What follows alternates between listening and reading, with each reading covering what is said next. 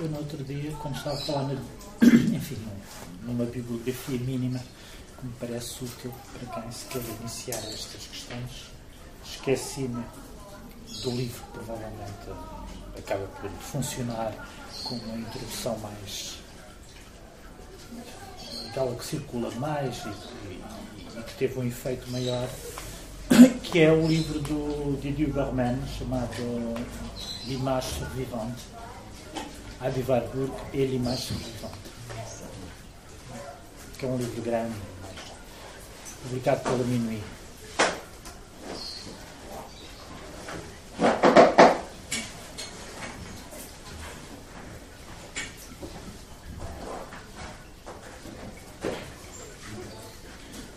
Mas no, no, último dia eu iniciei, digamos assim, um, um capítulo importante no, enfim, que tem um lugar privilegiado nos estudos warburgianos, que é a relação do Warburg com o Benjamin. As contaminações são muitas, quer dizer, tornou-se um topos obrigatório essa comparação, porque as relações são, são, algumas delas são óbvias e as contaminações entre um e outro são muitas. As contaminações, as contaminações do tipo conceptual. Muito embora cada um tivesse trabalhado no desconhecimento quase absoluto um do outro. Mas a verdade é que todos aqueles autores uh, do princípio do século XX, sobretudo de língua alemã, trabalhando muito embora às vezes no desconhecimento um dos outros, estavam uh, contaminados e eram impregnados do mesmo espírito uh, que, que tem que ver quase sempre com aquilo que ficou conhecido com o conceito de cultura pessimismo, o pessimismo cultural. Há um, enfim, um autor mais, um pouco mais tardio, mas que foi muito importante, que foi aluno do Heidegger, chamado Karl Lovit, uh, que uh, caracterizou aquela época como e de uma maneira, ele caracterizou-a quase em jeito anedótico ou, sarcástico, dizendo que uh, se tratava de pensar por catástrofes. Era um pensamento por catástrofes. E, portanto, o mínimo que todos aqueles autores queriam pensar era o fim do mundo, o fim da cultura, a tragédia de todas as coisas, etc. etc. Havia, digamos assim, uma espécie de, de, de oxímoro catastrófico que uh, irradiava e, e, e, e, se prolongava no pensamento da maior parte daqueles autores. Há, na altura, uma obra uh, que teve uma, uma, um sucesso imenso, que foi um verdadeiro best-seller na época e que marcou um pouco este pensamento por catástrofes, que foi uh, o, declínio do Ocidente do Spengler. Curiosamente, o, por exemplo, o Walter Benjamin tinha uma inimizade profunda pelo Spengler e, eh, em certos momentos, refere-se a essa obra como uma obra nefasta, quase. E critica-a duramente. Bom, não sei se vocês eh, conhecem as teses do Spengler ele elaborou uma espécie de teoria biológica, ou pelo menos a imagem, digamos, da vida biológica eh, da cultura.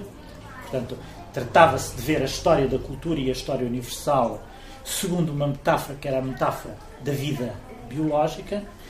E, segundo essa perspectiva, e de acordo com a lógica dessa metáfora, a cultura, tal como as plantas e os animais, tinham um período de emergência, de crescimento, de desenvolvimento e depois a seguir morriam. E depois vinha a decadência, não é? A morte. E portanto ele entendeu que a história universal era também feita desse ciclo de eh, nascimento, desenvolvimento e morte, e o momento que se estava a viver com, consistiria precisamente no momento da decadência. E, à sombra do Spengler, emerge. Ah, desculpa.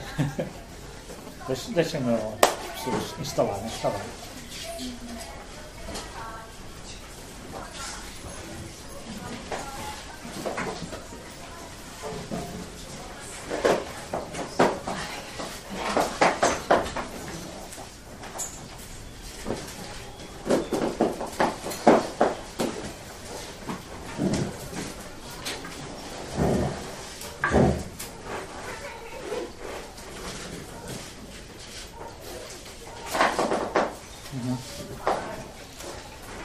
Chegou agora, desculpa lá, só, só uma pequena síntese daquilo que eu estava a falar, porque agora não consigo continuar, prolongar, sabendo que uh, algumas pessoas não, não acompanhariam. Eu estava a dizer que na época do Benjamin, do Warburg, uh, foi muito típico um tipo de pensamento que um autor alemão chamado, um filósofo alemão, que foi aluno do Heidegger, chamado Karl Lovitz, chamou uh, pensar por catástrofes. E ele referia-se a esse pensar por catástrofes de uma maneira mais ou menos satírica. Portanto, tratava-se de pensar sempre em termos de, de, de, decadência e de finalidade, de fim do mundo, era um pensamento de tipo trágico. E a obra que mais marcou esse pensamento por catástrofes foi um best-seller na altura, eh, chamado O Declínio do Ocidente, é? do Spengler.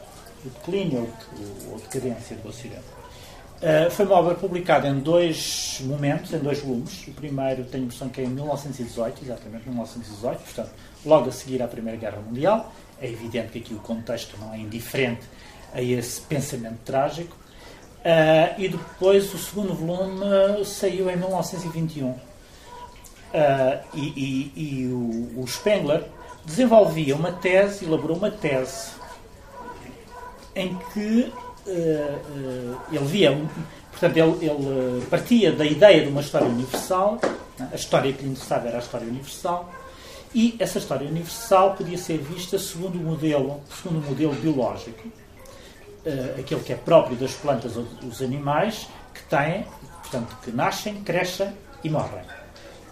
A cultura também estaria sujeita a esse ciclo e o momento que estaríamos a viver, isto é, no princípio do século, seria o momento do declínio da cultura e, portanto, do, o fim desse ciclo, eh, do qual depois iria emergir, após a catástrofe, iria emergir novamente um início, não é? Portanto, eh, esse pensamento sim é um pensamento do eterno retorno. Portanto, da catástrofe, alguma coisa de novo eh, há de surgir, mas de qualquer das maneiras a catástrofe seria uma catástrofe sempre dolorosa, trágica. Uh, esse, esse, o, o Walter Benjamin, em vários momentos, refere-se a esse texto e tem, aliás, um pequeno ensaio, uma pequena recensão desse livro, onde é bastante crítico em relação ao Spengler. Bom, é evidente que o Spengler pertencia a a um, a um território ideológico, a uma zona ideológica completamente oposta àquela a que pertencia o Benjamin. Basta pensar no efeito sobre aquilo que poderíamos chamar uma cultura de direita, uma cultura reacionária, desse livro do Spengler. Quer dizer, não há nada de mais eh, que possa ser apropriado de melhor maneira por um pensamento de tipo reacionário. Eu digo aqui reacionário no sentido voltado para o passado, que não tem em conta eh, o progresso histórico que faz tábua rasa da historicidade e acaba por naturalizar tudo. Aquilo que seria próprio de um pensamento deste tipo, um pensamento de direita que surge no século, no princípio do século XX, é precisamente a substituição da história pela natureza. E é o que o Spengler faz. Em vez da história, ele uh, uh, indica o ciclo da natureza, não o ciclo da história dos acontecimentos, não o ciclo, não a, o desenvolvimento e o suceder dos factos históricos, mas a substituição disso por uma espécie de ciclo natural, o ciclo da natureza, onde a história se naturaliza. A naturalização da história é, digamos assim, o raciocínio, o princípio fundamental de um pensamento uh, de direita que surge, e aqui estou a, dizer pensamento de direita, eh, eh, porque de facto foi assim que ele foi apelidado. Quer dizer, hoje, evidentemente, as diferenças entre direita e esquerda já não passam por aqui, mas na altura a diferença entre direita e esquerda, ou entre um pensamento reacionário e um pensamento progressista, passava precisamente por aqui. De um lado a história, do outro lado a natureza, de um lado a temporalidade, do outro lado o mito. E, portanto, o, o Spengler situava-se exatamente no lugar da naturalização da história e daí o efeito que teve sobre toda uma constelação de, de autores que se colocaram nessa perspectiva. De resto, quase ao mesmo tempo, e isto para dar um pouco o contexto histórico, há um, um enfim, um, não direi, não se trata propriamente de um movimento, mas há um círculo muito importante em torno do poeta Stefan Georg, que, eh, enfim, que é um círculo, aliás, eh, cuja história tem episódios engraçadíssimos, não só porque eles se zangaram todos uns com os outros e iam saindo assim progressivamente, como às tantas aquilo tinha um, um, quase um lado militar, isto é, o Stefan Georg, que era um grande poeta, que traduziu uh, traduziu Baudelaire, uh, suponho que o Mallarmé até, traduziu muita poesia francesa. É, uh, alguns dos autores desse círculo do Stefan Georg contribuíram, e aliás contribuíram decisivamente para a recuperação ou para o conhecimento do Hölderlin. Né? A, a, grande edição crítica do, do, da obra do Hölderlin faz precisamente por um discípulo do Stefan Georg. E depois aquilo torna-se uma espécie de movimento quase paramilitar, vagamente homoerótico, eh, porque havia ali umas relações um pouco. De, de, as mulheres ficavam não, não, não entravam ali, eh, eh, menina não entra, era um pouco o princípio daquele, daquele círculo. Uh, e enfim, tem assim uma história muito curiosa, é? uma história paraliterária, extraliterária também muito curiosa. Uh, e também aí o Stefan Georg e, e todo o seu círculo é responsável também por um tipo de pensamento que faz uh, digamos, a apologia, por um lado, da cultura alemã, no sentido da cultura, aquilo que é a diferença entre cultura e civilização, que é um tópico fundamental. Isto para dar uma perspectiva um pouco mais geral, que é um tópico fundamental de um, desse célebre livro do Thomas Mann, que se chama uh, Considerações de um Hino Político. É? A diferença entre cultura e civilização e, portanto, a reivindicação da cultura no sentido alemão, uh, por oposição à, à, à, civilização, que seria, digamos, essa cultura cosmopolita muito mais francesa, virada para os, para os aspectos técnicos uh, e, e, para o progresso técnico. Uh, mas, enfim, a diferença, a diferença entre cultura e civilização é uma diferença que nós muitas vezes temos uma certa dificuldade em apreender, precisamente porque no nosso idioma as duas palavras sobrepõem-se uma à outra. a mesma diferença aparece já, por exemplo, no Nietzsche é muito importante esta diferença entre cultura e civilização.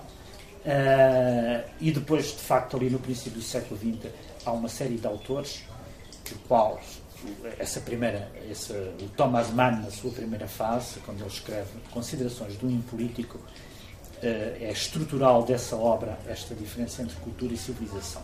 Que é também uma diferença, essa entre a cultura e a civilização, que no fundo é também uma diferença que marca, digamos assim, um pensamento muito mais de tipo, eh, digamos, enraizado numa cultura nacional. No fundo, a cultura, no sentido, neste sentido, do Thomas Mann é aquilo que pode ser enraizado uh, numa cultura nacional e, em última instância, a defesa da cultura era também a defesa da cultura germânica.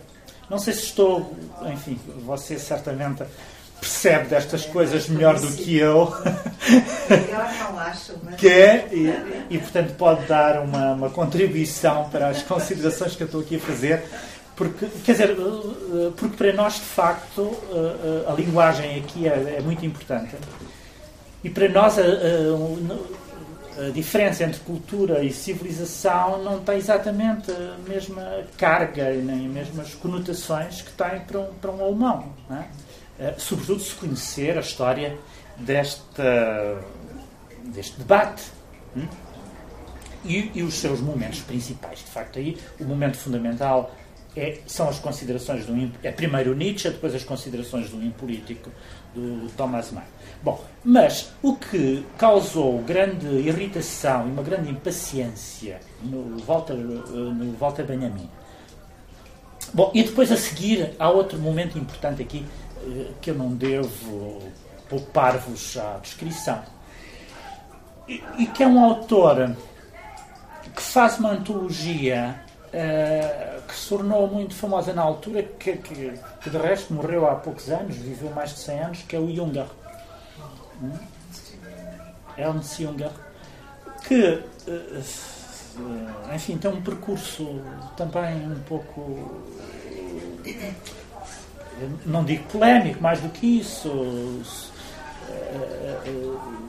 Foi recaiu sobre ele a suspeição de que teria defendido certos princípios nazis.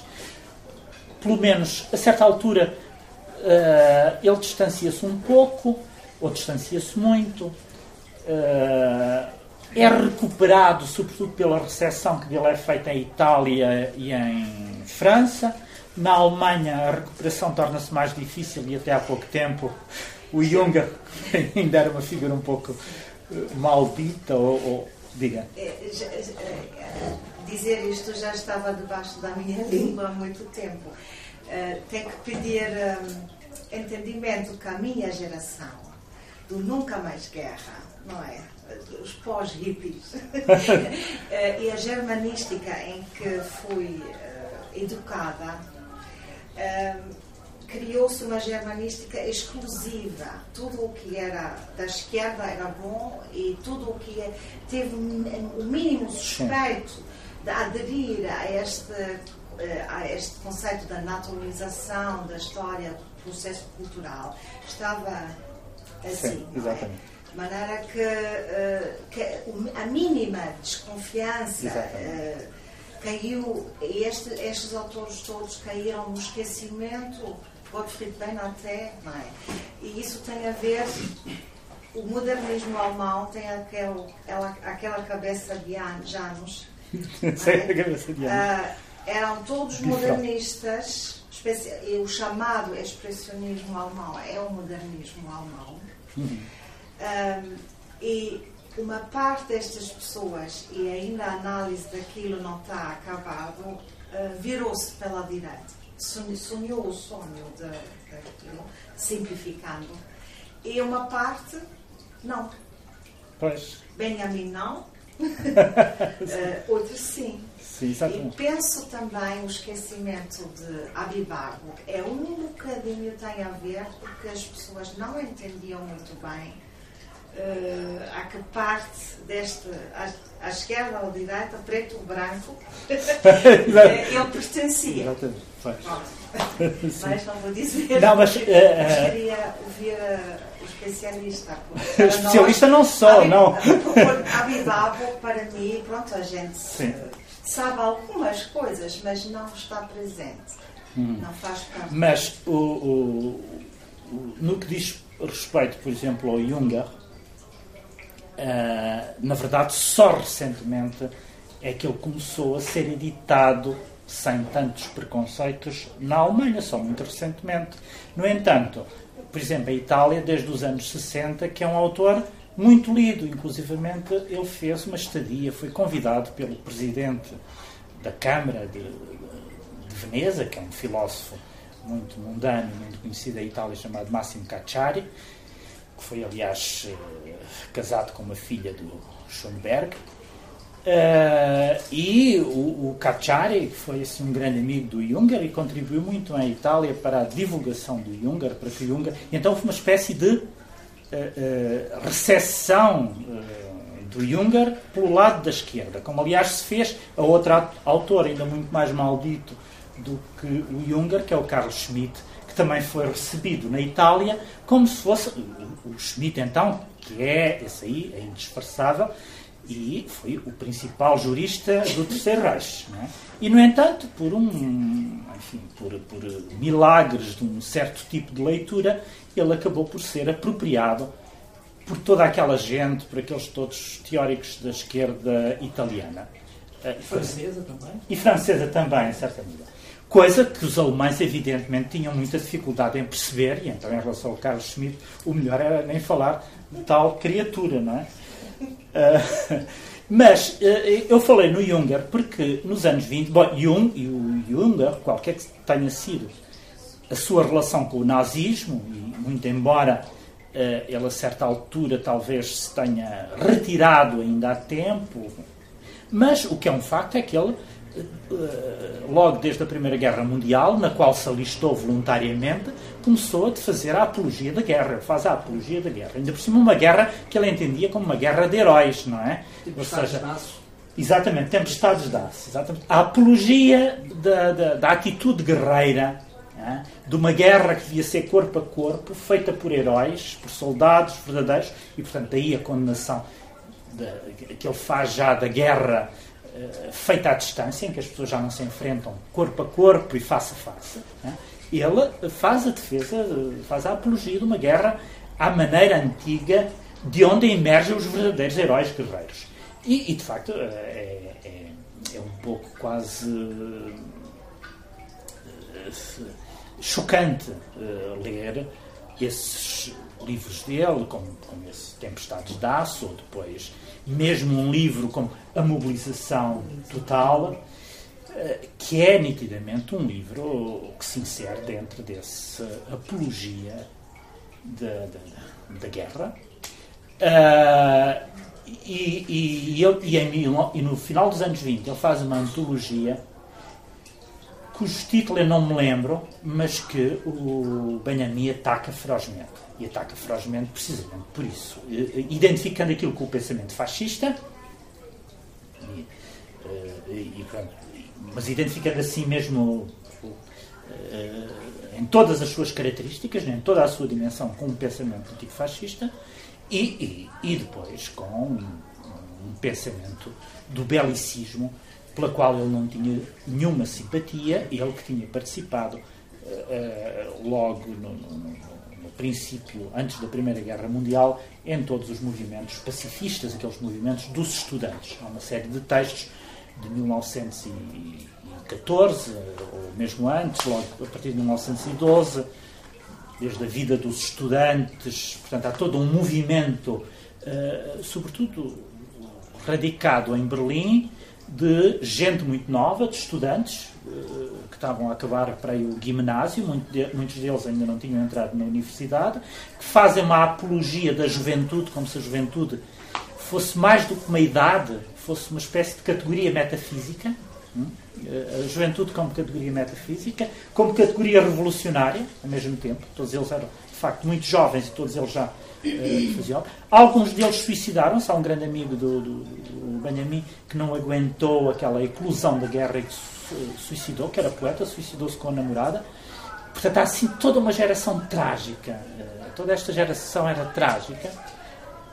Uh, e viveu este momento, sobretudo, de, da Primeira Guerra Mundial, que foi uma revelação completamente nova para a consciência do, enfim, do, do que era a guerra. E uh, nessa antologia, portanto, na recensão que fez essa antologia sobre a Guerra e os Guerreiros, acho que se chamava, que chamava assim a recensão de Walter Benjamin, ele uh, faz uma crítica feroz daquilo que ele chama a história universal. Pensar a história universal. Portanto, ele identifica em indivíduos um certo tipo de pensamento, como aquele do Spengler, ou como depois o do Junger, a ideia de uma história universal. Uma história universal que, no fundo, é alheia ou é avessa à temporalidade, à, à, à, quer à evolução, quer à temporalidade. Bom, isto não deixa de ser curioso quando nós pensamos que, o, o, o, nas suas teses sobre a filosofia da história, em 39, o, o Benjamin vai precisamente uh, contrapor ao historicismo do século XIX uma ideia de história que está do lado da interrupção dessa historicidade progressista. Mas, ao mesmo tempo, aí nos materiais sobre a filosofia da história, ele uh, ele tem algumas considerações sobre aquilo que ele acha que é a história universal. A história universal, isso não existe. Não existe. Aquilo que existe para ele é a possibilidade de contrair ou de abreviar num momento todos os momentos da história. Né? E isso correspondia à ideia que ele tinha do que era a imagem dialética. Essa, a imagem dialética era uma espécie de contração, de abreviação da história num determinado momento.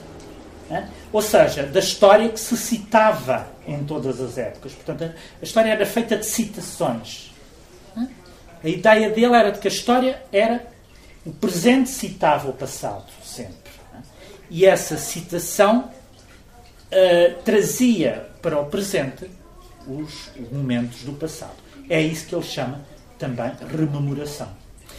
Nós podemos perguntar se, no caso do Warburg, quer dizer, quando ele define a história, ou melhor, a, imagem como mnemosina, como algo que, uh, portanto, com uma certa ideia de memória que não é a memória voluntária, uh, e, e em, portanto, em que o passado continua a atuar e ficou lá inscrito como uma espécie de impressão uh, que, nós não, que ninguém consegue apagar. Né?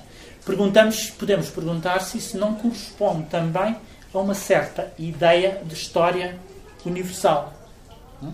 Se ele não visava com isso uma ideia de história universal.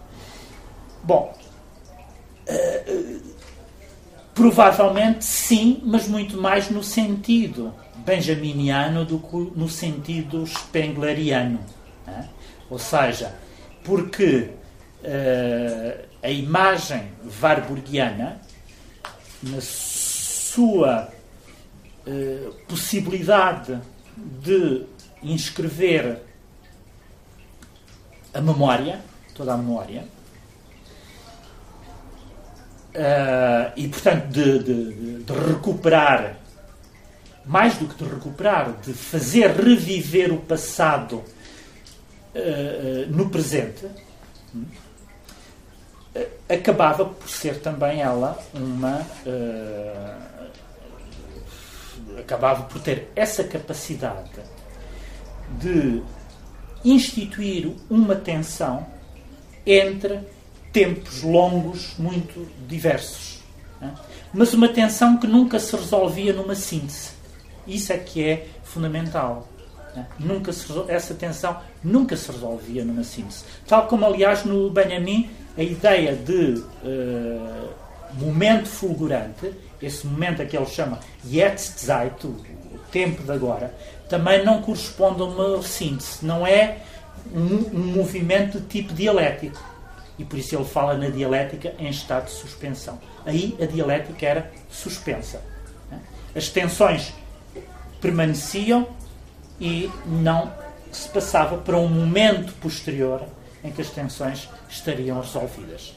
E, portanto, as tensões eh, entre o passado e o presente, tal como as tensões de toda a memória que a imagem em Benjamin eh, transporta consigo, essas tensões são tensões eh, perenes, portanto, que nunca se resolvem, nunca se aquietam e nunca chegam a um estado de, digamos, de pacífico.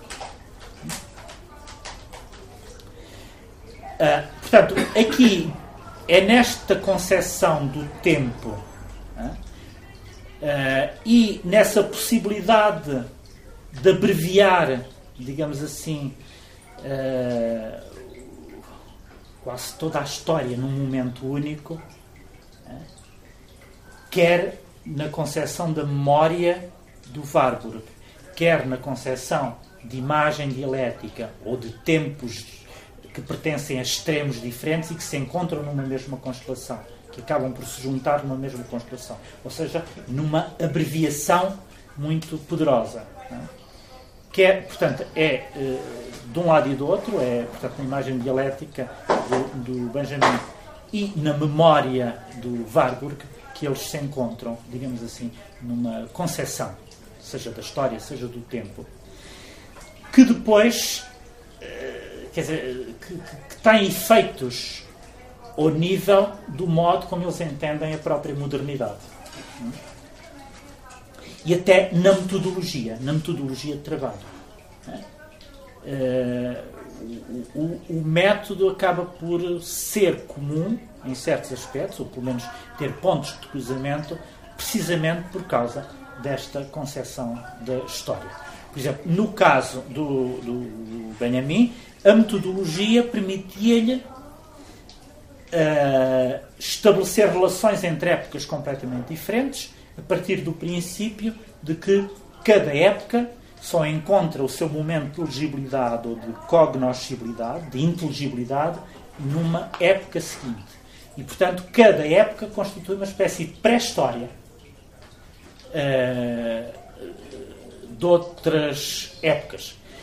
Mas uma pré-história que não é uma pré-história que, que, quer dizer, que constitui um momento único. Essa pré-história pode estar, pode ser articulada ou, ou podemos encontrá-la em tempos uh, completamente diferentes. Né? A pré-história da modernidade tanto está no século XIX como uh, no século barroco.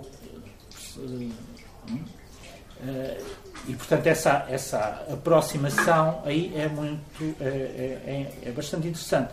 Tal como no Warburg, o Renascimento constitui, digamos assim, o momento. Uh, quer dizer, não.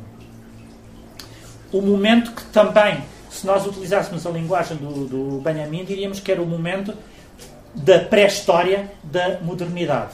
Também ela. Ou seja, em que as tensões próprias da emergência dos, das fórmulas de patos e, portanto, do renascimento da antiguidade pagã se oferece uh, na sua evidência uh, e, e, que depois irradia para a história toda ela que vem a seguir, até à modernidade. Então, percebi mais ou menos. Mas no meio disto tudo, há, há, um momento em que o Benjamin diz que. enfim, essa história universal à maneira do Spengler, seria uma espécie de esperanto. Seria uma espécie de esperanto. Eh, ele critica esse, esse, essa ideia de Esperanto, portanto, uma língua não natural, qualquer coisa completamente engendrado e reconstruído, uh, e, e, portanto, uh, metodologicamente ineficaz e correspondendo, digamos assim, a uma visão da história que ele achava que tinha efeitos muito nocivos e que era necessário precisamente criticar e não prosseguir. Uh, por oposição a essa noção de história universal que ele considerava uma espécie de Esperanto, ele, na sua linguagem teológica, vai dizer antes que a história universal é uma espécie de história do juízo final. O juízo final corresponderia ao momento onde toda a história, desde, desde esse momento, recuando sempre para trás, emergia?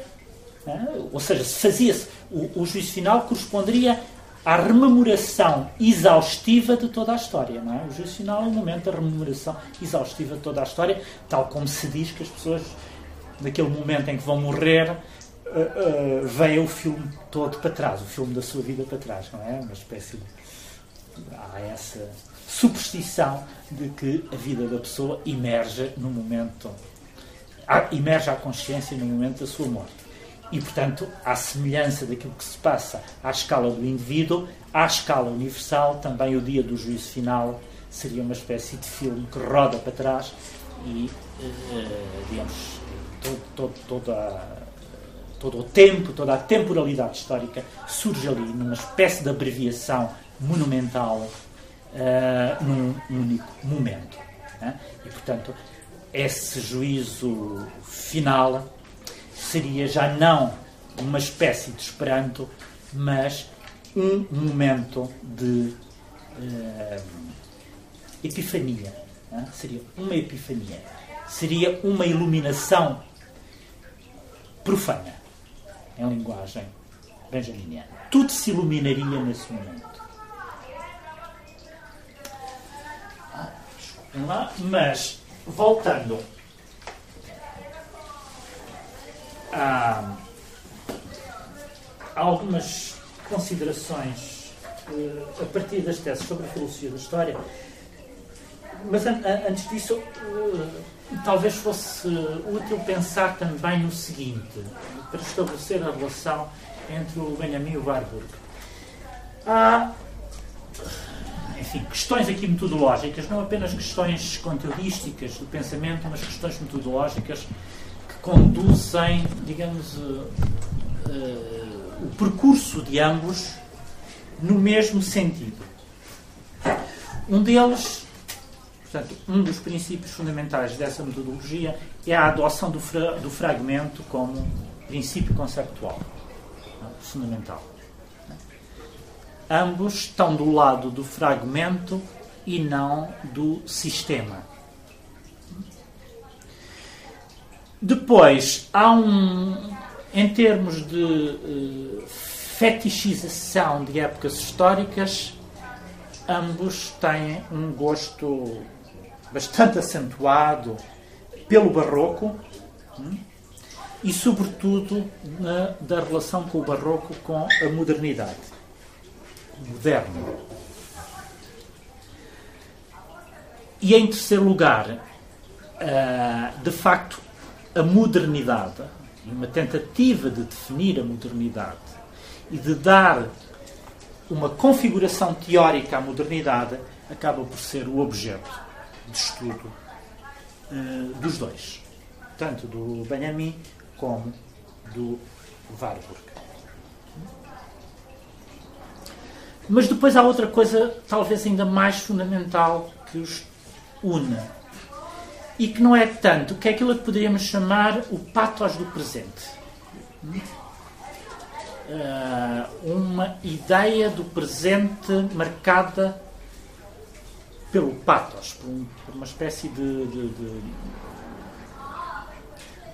sofrimento que está inscrito no próprio movimento histórico e de que o presente seria uma, uma, uma portanto seria uma irrupção mais, eh, bastante eloquente.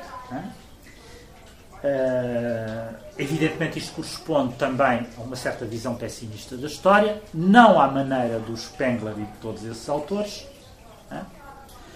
mas um, uma visão pessimista da história que continha a possibilidade, pelo menos no caso do Benjamin, isso é muito nítido, continha a possibilidade de redenção.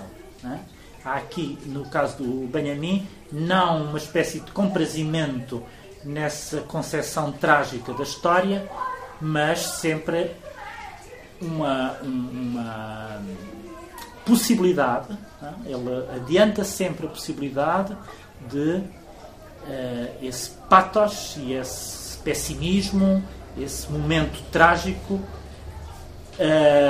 conter um momento salvífico e digamos todo o seu toda a sua maneira de pensar vai sempre no sentido de introduzir essa possibilidade do momento salvífico. Isto é a possibilidade de uma redenção.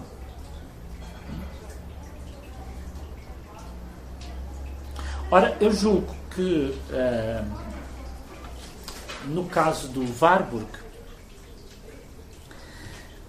uh,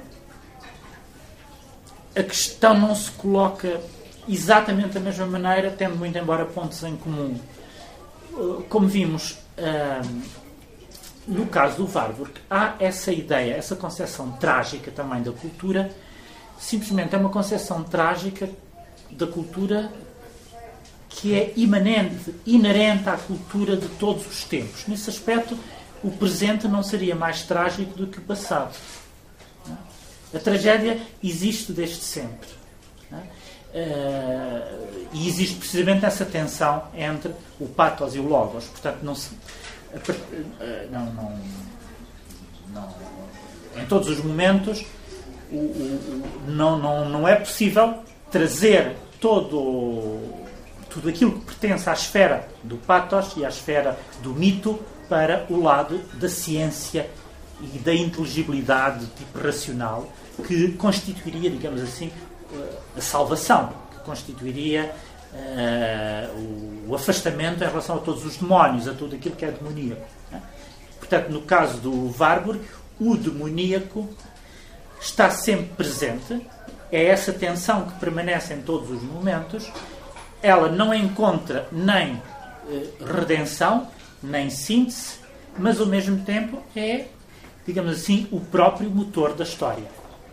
O motor aqui não é a luta de classes, mas é a luta entre precisamente estes dois polos: né? o polo da racionalidade e o polo uh, portanto, o polo matemático ou científico e o polo do religioso e mítico. Mas é um polo transhistórico. Nós encontramos aqui uma diferença fundamental entre, digamos assim, este pensamento. Nós podemos identificar este tipo de pensamento com, ou pelo menos compará-lo com o iluminismo. É? Há aqui um pensamento iluminista no, no, no Warburg. Uh, a ideia de que, de que uh, enfim, a racionalidade constitui um motor da história mas, enquanto que o iluminismo tinha feito, o iluminismo do século XVIII, portanto, tinha feito da, do mito e do pensamento religioso apenas uma, e do símbolo apenas uma etapa da passagem para o pensamento científico, e portanto aí nesse caso o movimento da história tem algo de irreversível. Esse pensamento simbólico ou mítico ficou para trás e deixa de ser uh, recuperado, e portanto há toda uma outra região, que é uma região das luzes que se abre e que fecha todo o escuro mítico que está para trás. No caso do Warburg, ele uh, desenvolve outra concepção do iluminismo em que essa etapa não torna irreversível Uh, portanto, a etapa do, do, do, conhecimento científico não torna nunca irreversível o tipo de conhecimento mítico-religioso. Portanto, os demónios continuam sempre presentes e por isso é que ele diz a certa altura o presente é assediado pelo passado por todos os lados. Ou, transpondo isso para a arte renascentista, ele diz que uh, Atenas. Uh, está constantemente a ser assediada por Alexandria. É? É, corresponde exatamente ao mesmo tipo de, de, de, de formulação. E, portanto, esta, este pensamento do iluminismo é bastante.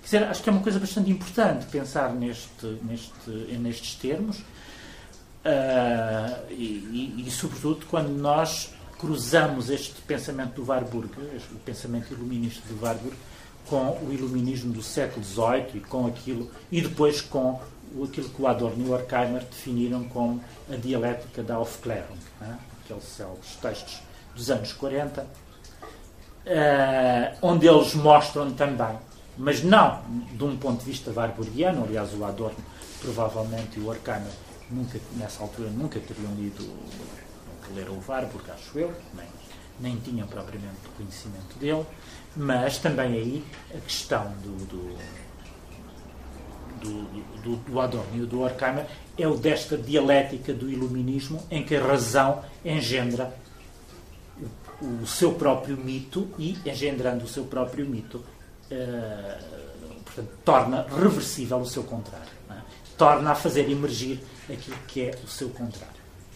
É evidente que a dialética do iluminismo e a razão iluminista que engendra o, o mito, é, só pode, esta teoria só pode ser elaborada também com a própria experiência do nazismo, não é? Eh, porque aí, digamos, esse era o laboratório onde o Adorno e o Horkheimer puderam verificar e testar esta concepção de que o iluminismo era estava sujeito a uma dialética e uh, entre a etapa iluminista e o mito havia um, uma, uma, relação que era a de, de reversibilidade.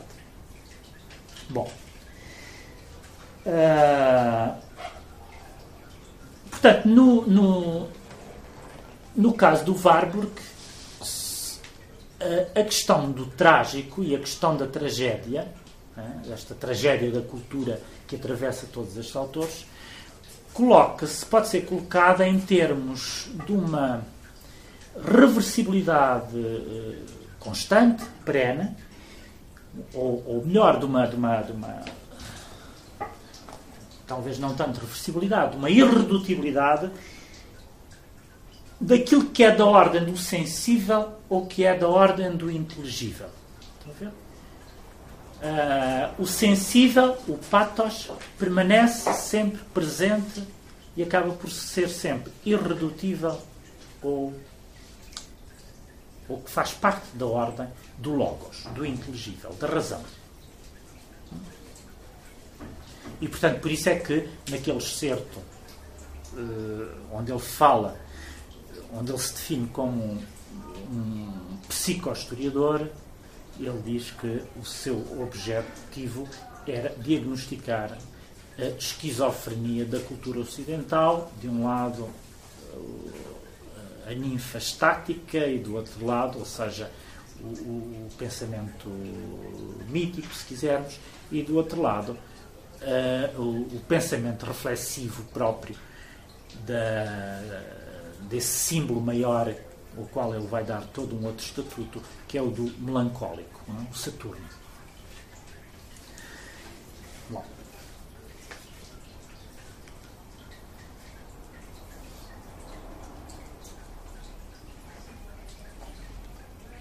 Hum, deixa eu estava a ver se tinha aqui uma citação.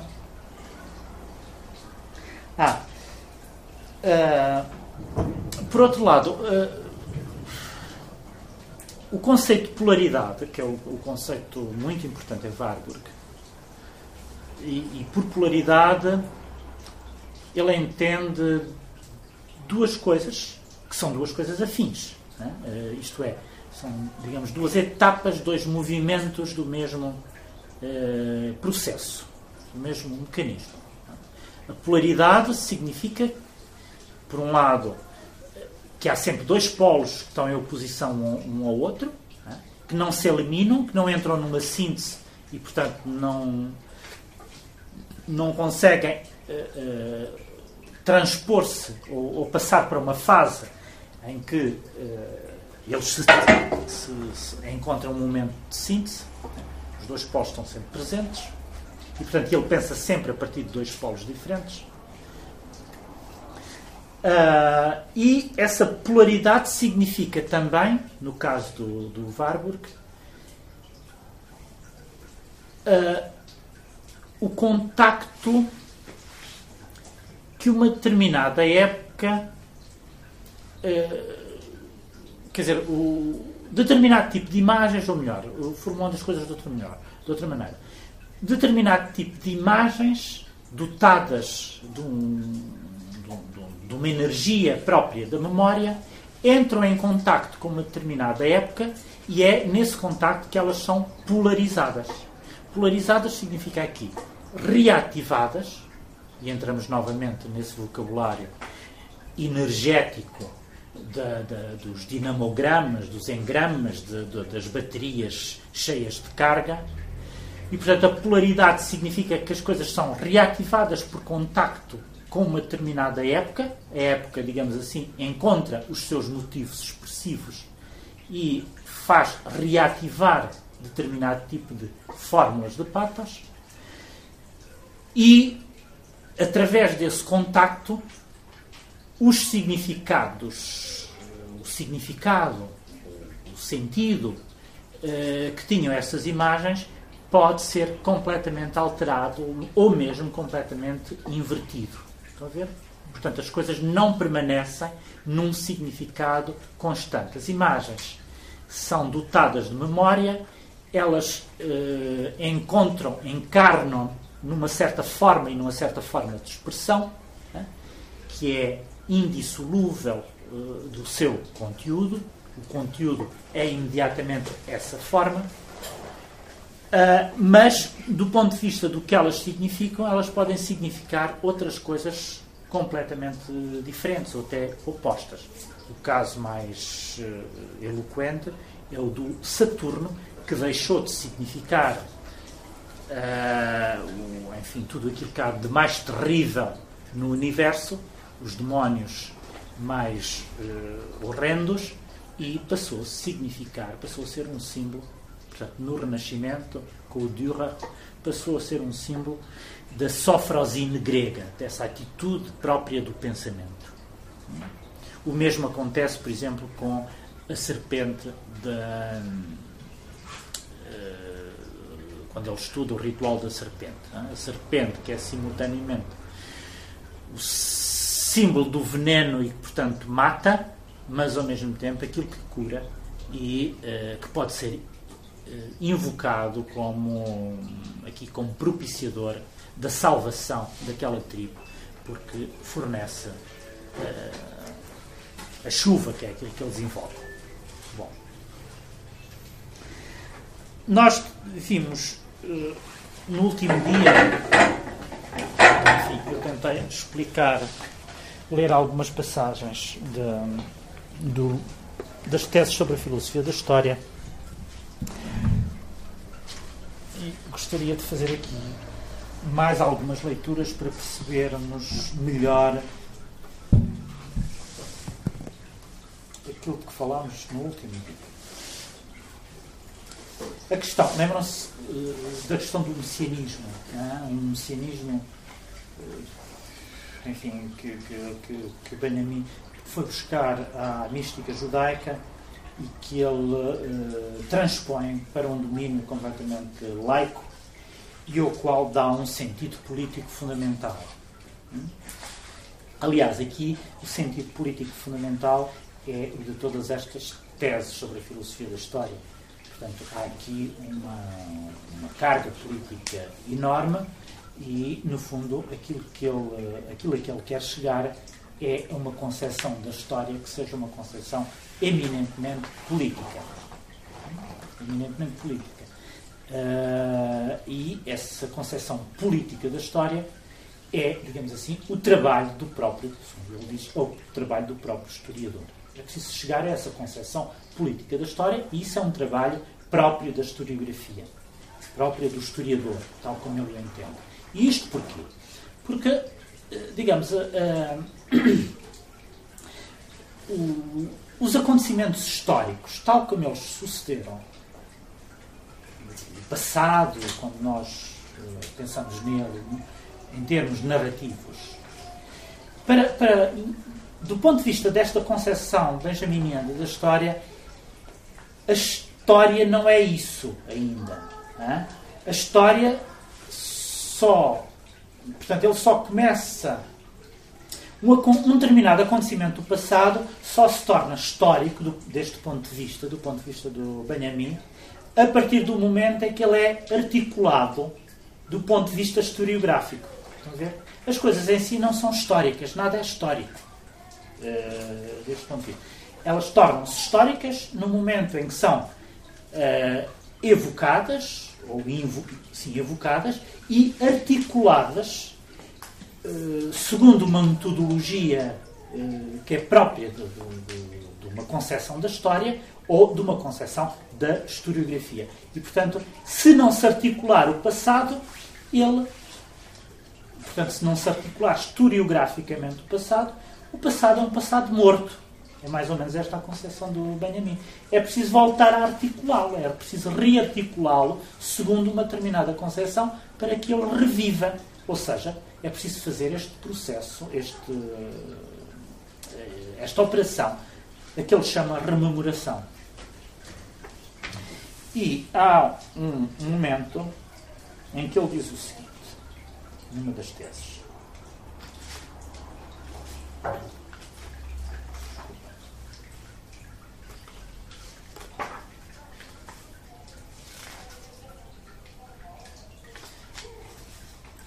Uh,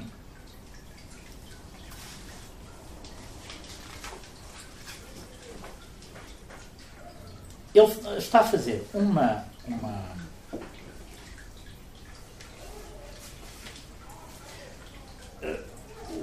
uma crítica daquilo que ele chama ah, ah, uh, a influência do historiador, uh, o, o, processo de empatia uh, do historiador. Não é? E, no fundo, o que ele quer provar é que essa empatia é sempre uma identificação com os vencedores. É? Agora, desculpa.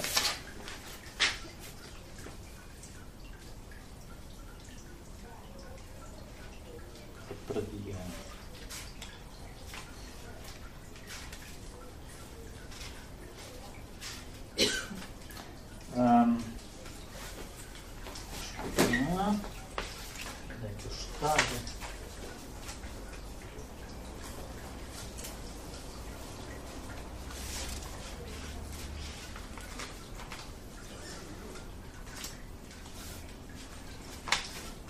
Ah, é aqui.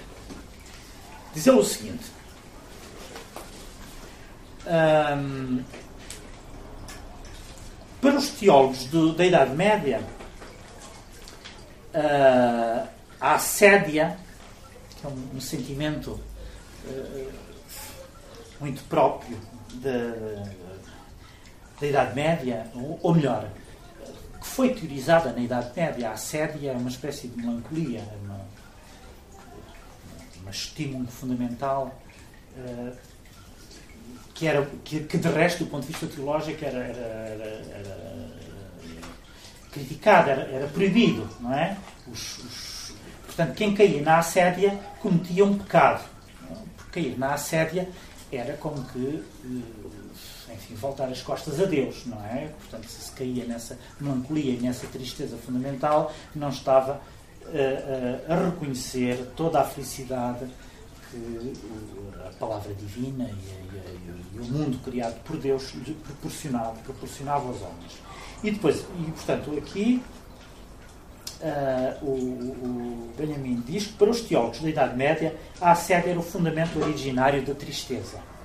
Flaubert, que a conhecia bem, escreve: Poucas pessoas se tornaram, poucas pessoas adivinharão quanta tristeza foi necessária para ressuscitar Cartago. A natureza desta tristeza, prossegue agora o Benjamin, torna-se mais clara se nós nos perguntamos com quem, mais propriamente, se uh, identifica o historiador, o historiógrafo do historicismo. E a resposta não pode ser senão esta, com, com o vencedor o historiógrafo uh, do historicismo, desse historicismo do século XIX que ele está, enfim, do século XIX e ainda da sua época que ele está a criticar, diz ele, é aquele que se identifica sempre com o vencedor. O historicismo corresponderia, e era esse um dos seus pecados mortais, de promover a identificação com o vencedor. É? Aqueles que uh, continuamente dominam são por isso os herdeiros daqueles que sempre venceram. É isto o historicismo. Aqueles que dominam hoje são os herdeiros daqueles que uh, uh, dominaram sempre. E uh, tudo isto deve, mais à frente, diz ela, assim o materialista histórico, não, aquele que hum, até agora uh, tenha, se tenha referido à vitória, ou, ou, digamos, tenha como sua referência a este movimento que são do, do, do, dos vencedores, diz ele, participa, portanto, esse tipo de historiador que se refere pura e simplesmente a esta história dos vencedores, participa do cortejo triunfal dos dominadores de hoje. Né? Que, uh, que avança por cima daqueles que jazem por terra. É?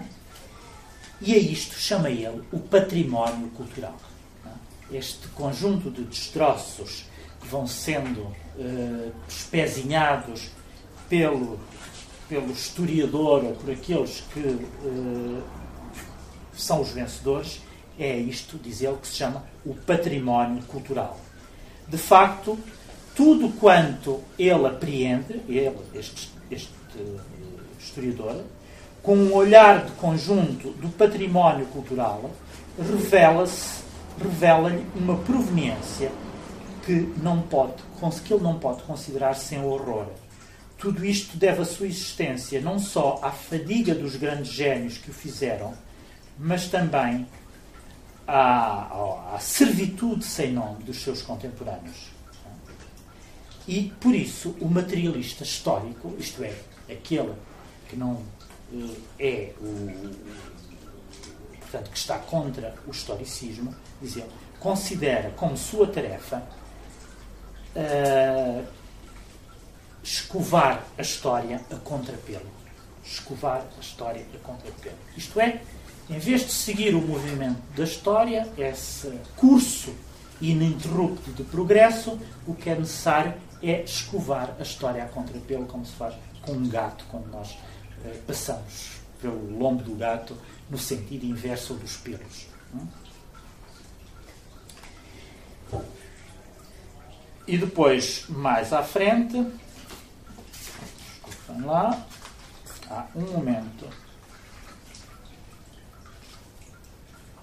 um, onde ele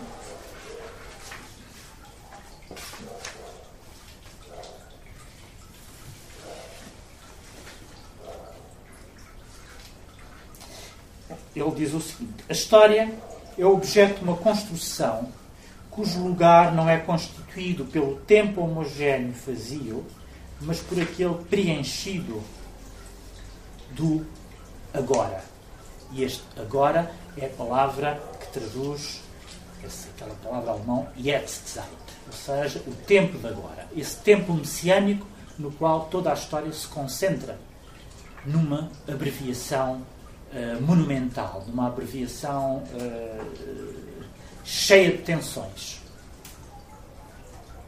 Assim, para Robespierre, a antiga Roma era um passado carregado deste agora, que ele extraía à força do contínuo da história. A Revolução Francesa pretendia ser uma Roma que regressa. Ela citava a antiga Roma, a Revolução Francesa, exatamente como a moda cita um vestido de outros tempos. Ela, a moda, é, um, é o, o salto de tigre no passado. Eu acho isto muito curioso. Esta ideia de que a história, todos os grandes momentos da história, são a citação de um momento anterior e depois a comparação uh, uh, com que ele ilustra, o exemplo com que ele ilustra esta, esta, esta, concepção da história é um exemplo absolutamente uh, enfim, extraído da vida contemporânea, de uma das coisas mais banais da vida cotidiana, que é o da moda. Hein? Diz que a moda é o salto de tigre no passado. E depois, na tese seguinte, ele diz a consciência de uh, estilhaçar o contínuo da história é próprio das classes revolucionárias no momento da sua ação.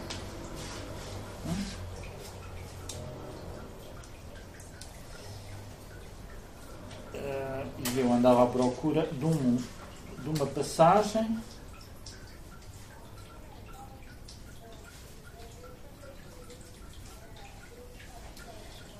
que eu não encontro aqui, mas. Ah, enfim. Bom, é, é a passagem onde o Benjamin diz que não há nenhuma. Uh, nenhum documento de cultura que não seja também um documento de barbárie.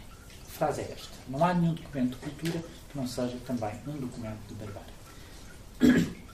Também aqui encontramos esta polaridade, uma dualidade que não encontra nunca nenhuma síntese né?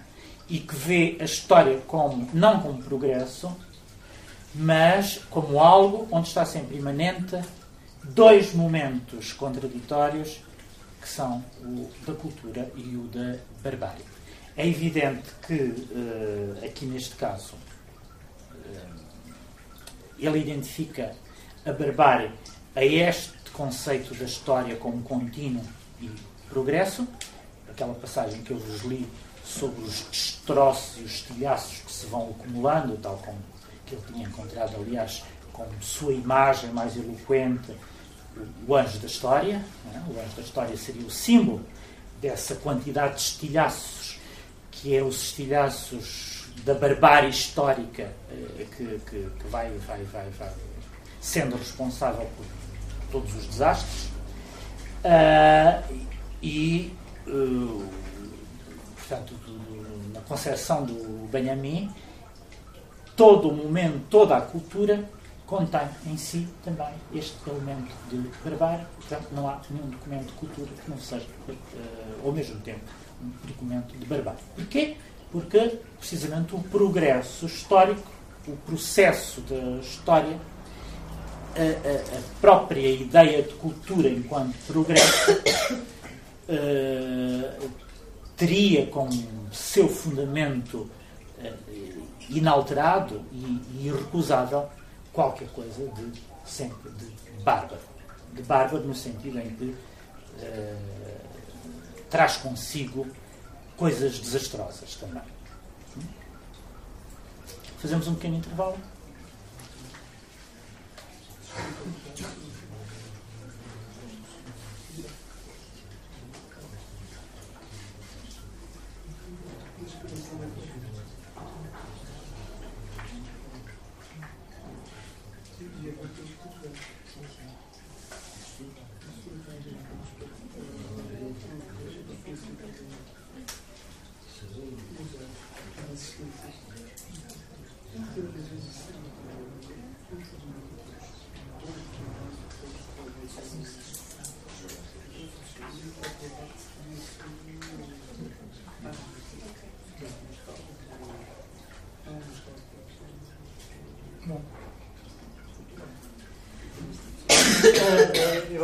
andava à procura da passagem onde. Essa passagem é muito conhecida, onde o Benjamin fala, diz que nunca existiu um documento da cultura que não fosse ao mesmo tempo um documento da barbárie. É, é de facto o TS7, uh, da qual eu já tinha lido uma parte, quando ele diz que. Uh, onde fala da identificação do historiador com os vencedores, portanto, esse movimento, de, nesse processo de empatia com, com o vencedor, e depois no final ele diz o seguinte: quem quer que, uh,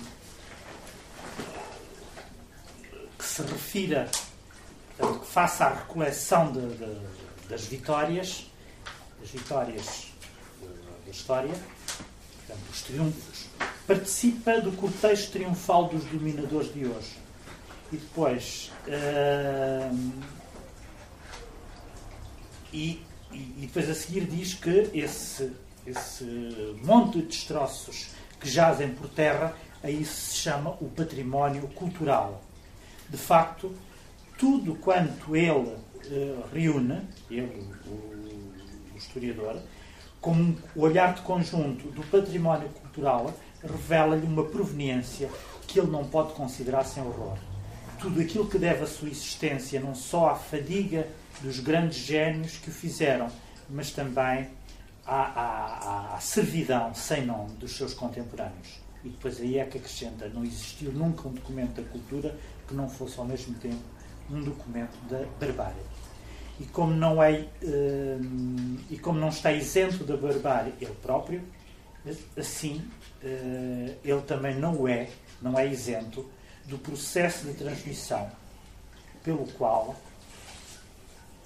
uh, passou de um momento ao outro. O materialista histórico, assim, uh, ganha as distâncias desse passado na medida do possível.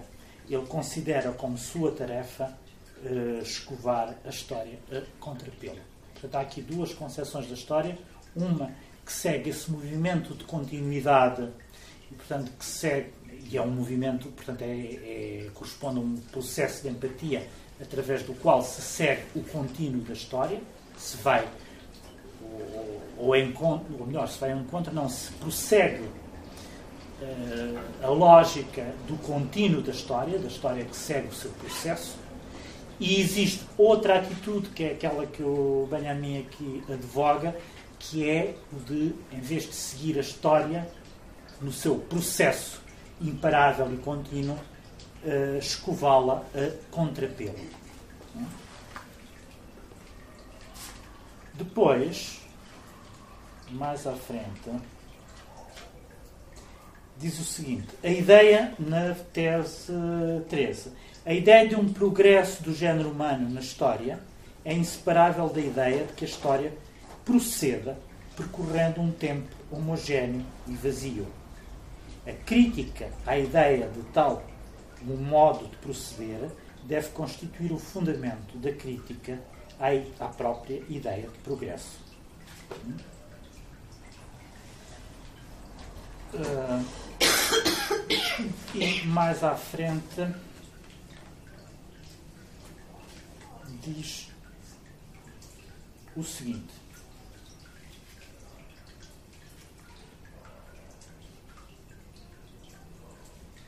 Na realidade, não existe um único momento que não traga consigo a sua chance revolucionária, a sua hipótese revolucionária.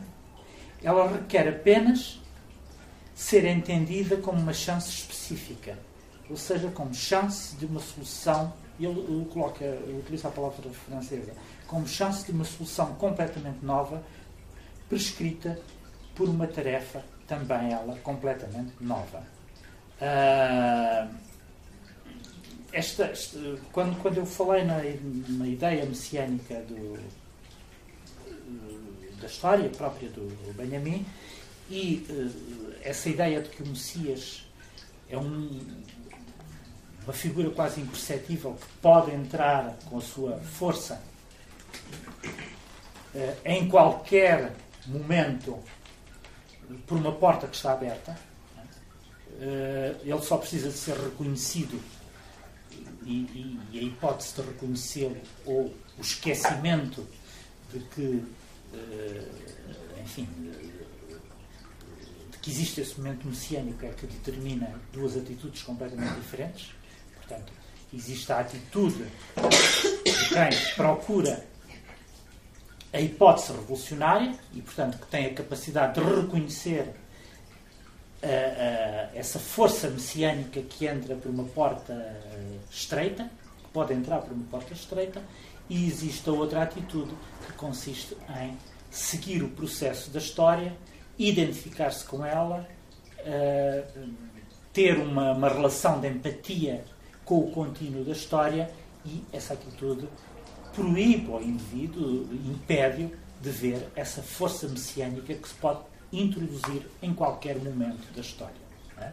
E, portanto, há aqui uma espécie de ideia uh, revolucionária da história que uh, prescreve a possibilidade de todos os momentos históricos poderem ser momentos revolucionários. O que é necessário é uma atitude compatível com essa ideia revolucionária, e aqui, neste caso, essa atitude compatível é uma ideia eh, que parte de uma, de uma, outra concepção da história completamente diferente, que não é o da história, como um contínuo homogéneo e vazio, como ele diz. E, portanto, uh, o que é necessário, no fundo, é, em vez de acompanhar esse movimento da história que não se detém, e por isso é que continua, uh, tentar interrompê-la, é? tentar interromper o processo. E todo o pensamento do, do, do, do Benjamin parte deste mecanismo que nele é fundamental, um mecanismo quase de tipo intelectual, que é o da paragem.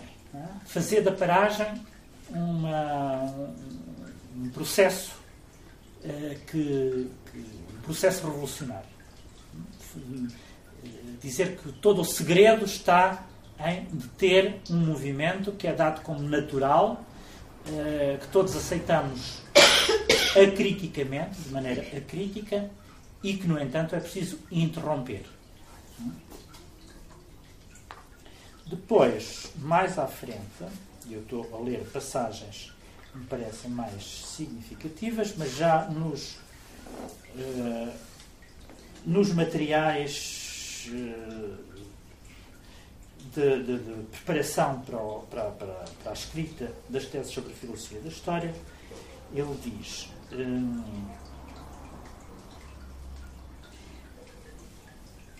a história é objeto de uma construção cujo lugar não é constituído pelo tempo homogéneo e vazio, mas por aquele tempo que é preenchido pelo agora, pelo Jetztzeit, esse tempo messiânico. É? O agora, que é uma concentração de todos os tempos, passado, presente e futuro. Onde o passado é carregado deste uh, elemento explosivo, portanto, onde há a fulguração de um tempo uh, denso, é?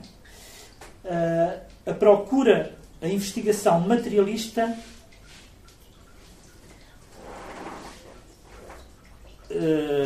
procede interrompendo o contínuo da história. E com este procedimento, ela, está, ela tem como intenção fazer saltar para fora, fazer estilhaçar, fazer explodir o contínuo, fazer explodir do contínuo a época. É? Ora, esta, esta referência à época é eh, bastante interessante e mais aqui encontramos uma, um ponto de contacto, de cruzamento com o Warburg. Que me parece ser, aliás, eu não tinha falado disso, mas parece-me ser muito importante. A ideia de que uma época histórica não é dotada de nenhuma espécie de autonomia. Uh, portanto, no, no Warburg, no fundo, as épocas históricas não podem ser uh, definidas segundo a historiografia tradicional. Uh, primeiro, porque os tempos se cruzam uns com os outros, o, o, a questão da memória faz com que uma determinada época vá rememorar uh, épocas passadas e, portanto, nesse sentido, nenhuma época é em si autónoma e nenhuma época é, por simplesmente, a continuidade lógica ou o efeito de uma lógica que de uma época que, que antecedeu. E, portanto, aqui a noção de época não tem nunca autonomia esta falta de autonomia própria da época é aquilo que caracteriza também o pensamento do Benjamin e aqui neste caso ele uh, refere-se precisamente à ideia da época. Uh, e por isso ele diz o historicismo contenta-se em estabelecer um nexo causal entre momentos diversos da história, mas nenhum facto é, enquanto causa, por si mesmo histórico. Torna-se histórico postumamente, através de outras circunstâncias que podem ser separadas, que podem estar separadas desse momento histórico por anos, por milhares de anos. É, é, quando ele diz que a Revolução Francesa cita a Roma Antiga, ele faz da citação um processo fundamental do, do suceder histórico, do devir histórico, e faz dela um critério fundamental para a definição daquilo que ele entende como histórico. Nada é histórico em si mesmo, qualquer coisa só é histórica postumamente. Uh, isto é, quando chega ao momento da sua inteligibilidade e, portanto, quando chega ao momento da sua citação. Só aquilo que é citável é que pode ser histórico em si.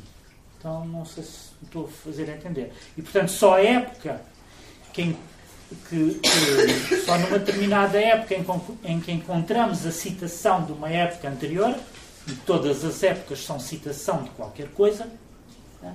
só aí é que os acontecimentos se tornam em si mesmos históricos. Aqueles que anteriormente não, não, não tinham essa condição histórica. E uh, qualquer coisa só pode, pode tornar-se histórico através da citação, de uma citação que pode uh, distar, pode estar à distância, diz ele, de milhares de anos de, digamos, daquilo que é citado, do acontecimento original. E depois ele, o historiador, apreende a constelação em que a sua época chegou ao encontro com uma determinada época anterior.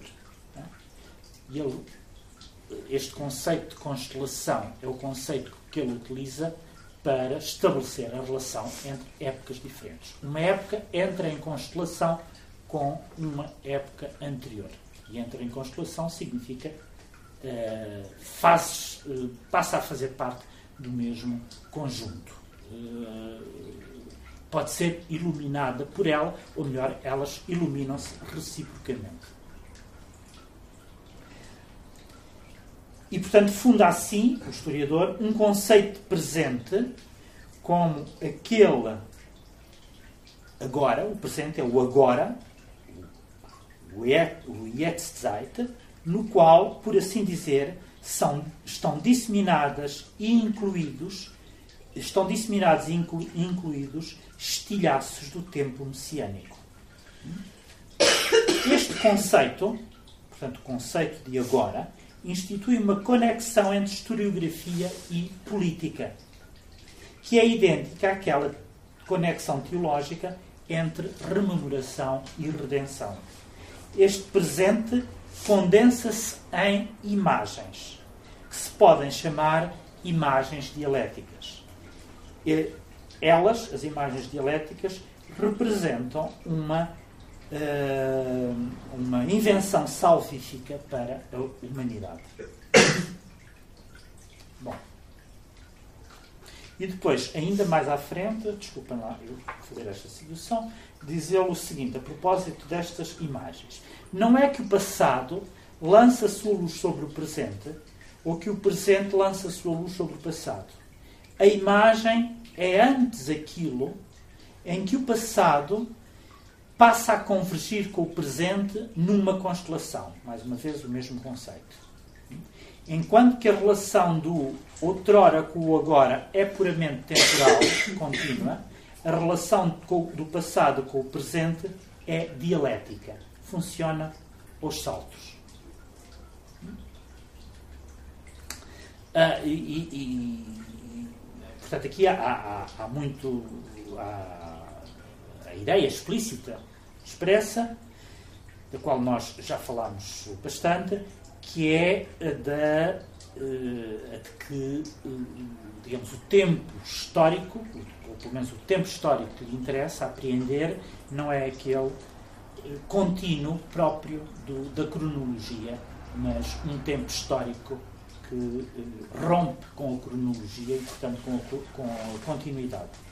E, portanto, neste, deste ponto de vista, do ponto de vista desta, desta interrupção da cronologia, diz ele, a relação do passado com o presente é dialética, isto é, aos saltos. Mas reparem que aqui a noção de dialética eh, é completamente estranha à noção mais comum de dialética, pelo menos aquela que vem da dialética do Hegel, eh, porque esta é aos saltos. Aos saltos. E, portanto, faz. Primeiro, pode, pode, pode, pode, saltar entre épocas históricas completamente diferentes, portanto, que são uh, separadas por, por intervalos, uh, e porque depois põe, coloca na mesma constelação, faz entrar numa relação faz entrar na mesma relação, portanto, faz entrar na mesma constelação, épocas históricas, independentemente de uma hum, determinação causal, em que as coisas são vistas do ponto de vista do movimento lógico, em que uma causa produz determinado efeito e o efeito vem uh, depois da causa. A imagem do passado que fulgura no agora da, sua inteligibilidade ou da sua cognoscibilidade é, segundo as suas determinações ulteriores, uma imagem de, de recordação. Uh,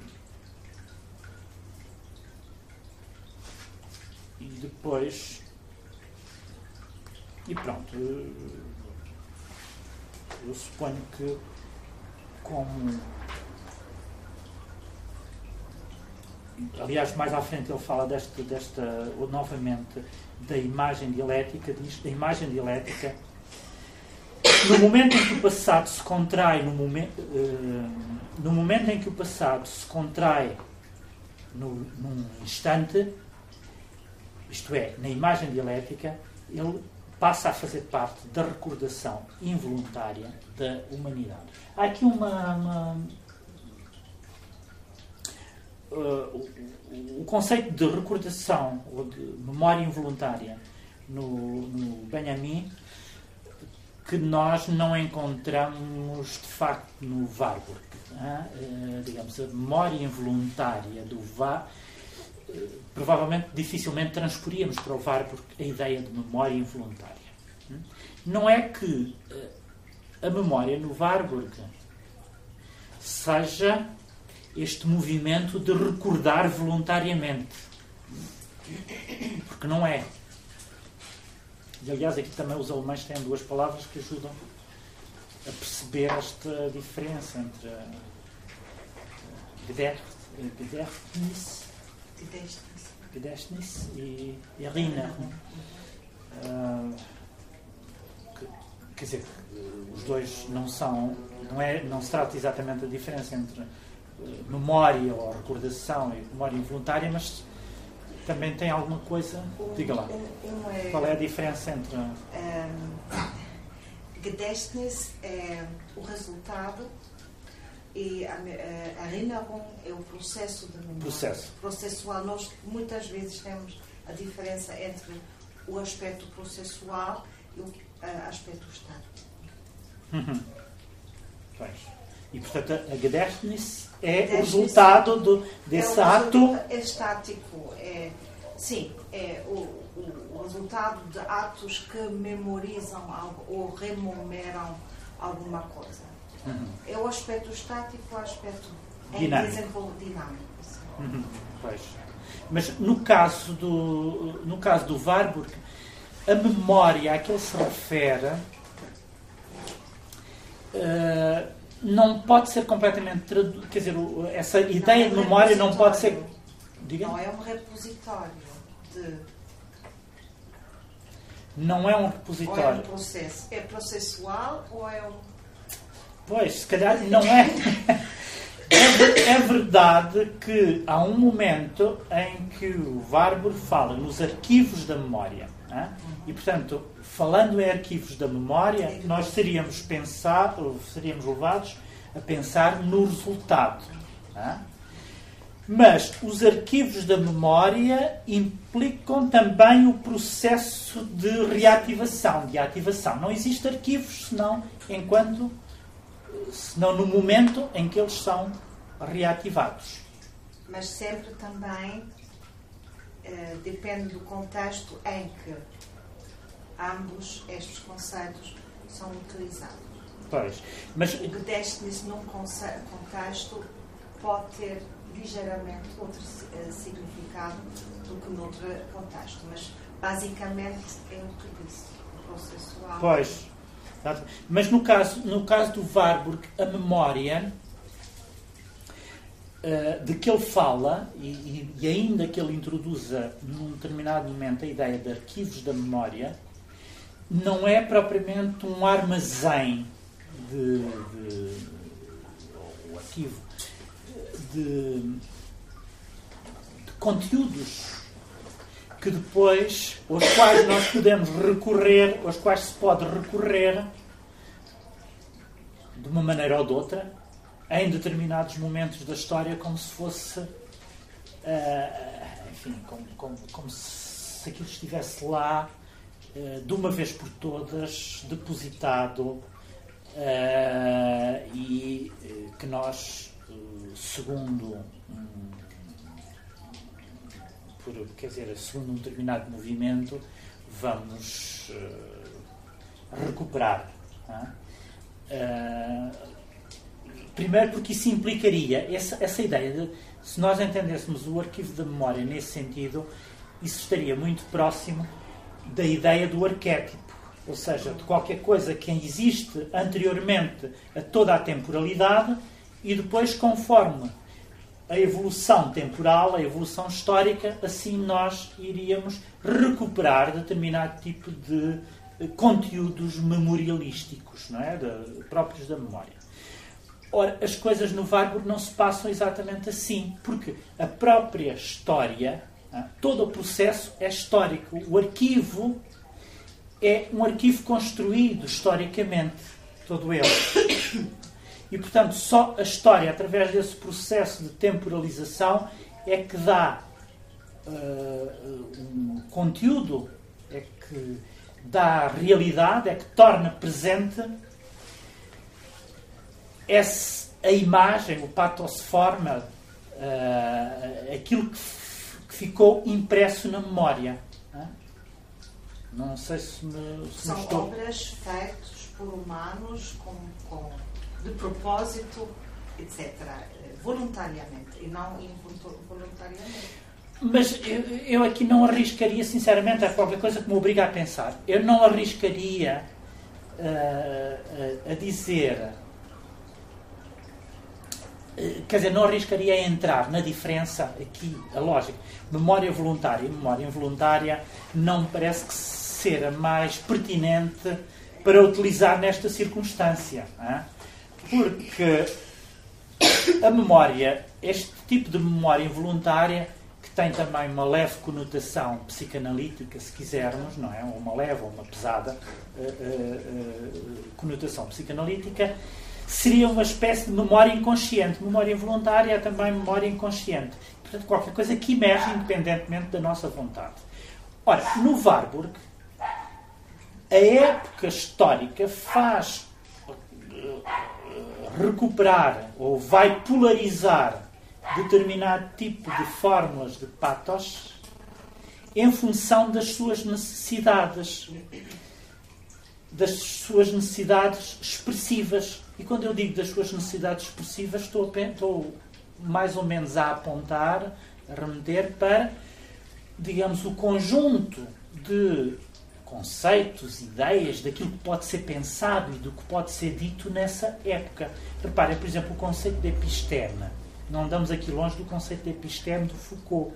Não é? O conceito de episteme de Foucault diz-nos que um determinado discurso, o conjunto de questões que podem ser colocadas numa determinada época, é, é, são, são em número é, limitado, estão limitadas, ou melhor, o, o, conjunto de. aquilo que nós podemos dizer de uma época está limitado pelo conjunto de questões que nós podemos colocar. Há coisas que nós não podemos colocar como questão. Aliás, outro dia estávamos a falar a propósito da, da célebre obra sobre o, o Rabelais, não é? Ou seja, e a, a, a tese do, do Lucien Febvre de que o Rabelais não podia ser um ateu. o, o, o, Lucien Ferre não utiliza a palavra do Foucault, a noção de episteme do Foucault, mas, no fundo, eh, projetando nela eh, a noção de episteme do Foucault, poderíamos dizer que o Febvre eh, diz que o Rabelais não poderia ser ateu, porque o episteme onde ele se situa não pode contemplar a própria noção de ateísmo. Hum? E, portanto, ele refuta a ideia de que Rabelais possa ser e depois, isto desenvolve a noção de episteme de Foucault, é, digamos, é uma ideia que também rompe com a continuidade da história. É? Toda a ideia de história de Foucault é também ela descontínua. É? Os epistemes são descontínuos, introduzem descontinuidade, mas aí de uma maneira muito mais próxima, digamos, daquilo que são as descontinuidades do pensamento estruturalista, eh, que têm pontos de contacto com esta descontinuidade warburgiana ou com, com, ou com a descontinuidade benjaminiana, mas eh, enfim, com outras, também com outras dimensões e com outros elementos. E aqui trata-se, no caso do Foucault, ele fala de uma ordem do discurso, não é? É a ordem do discurso. O epistema é uma determinada ordem do discurso. O que é que pode ser dito numa determinada época e o que é que não pode ser dito? Que interrogações é que nós podemos colocar colocar numa determinada época e que interrogações é que nos são interditas de serem colocadas, porque para elas não temos linguagem ainda. Não, é? não temos linguagem.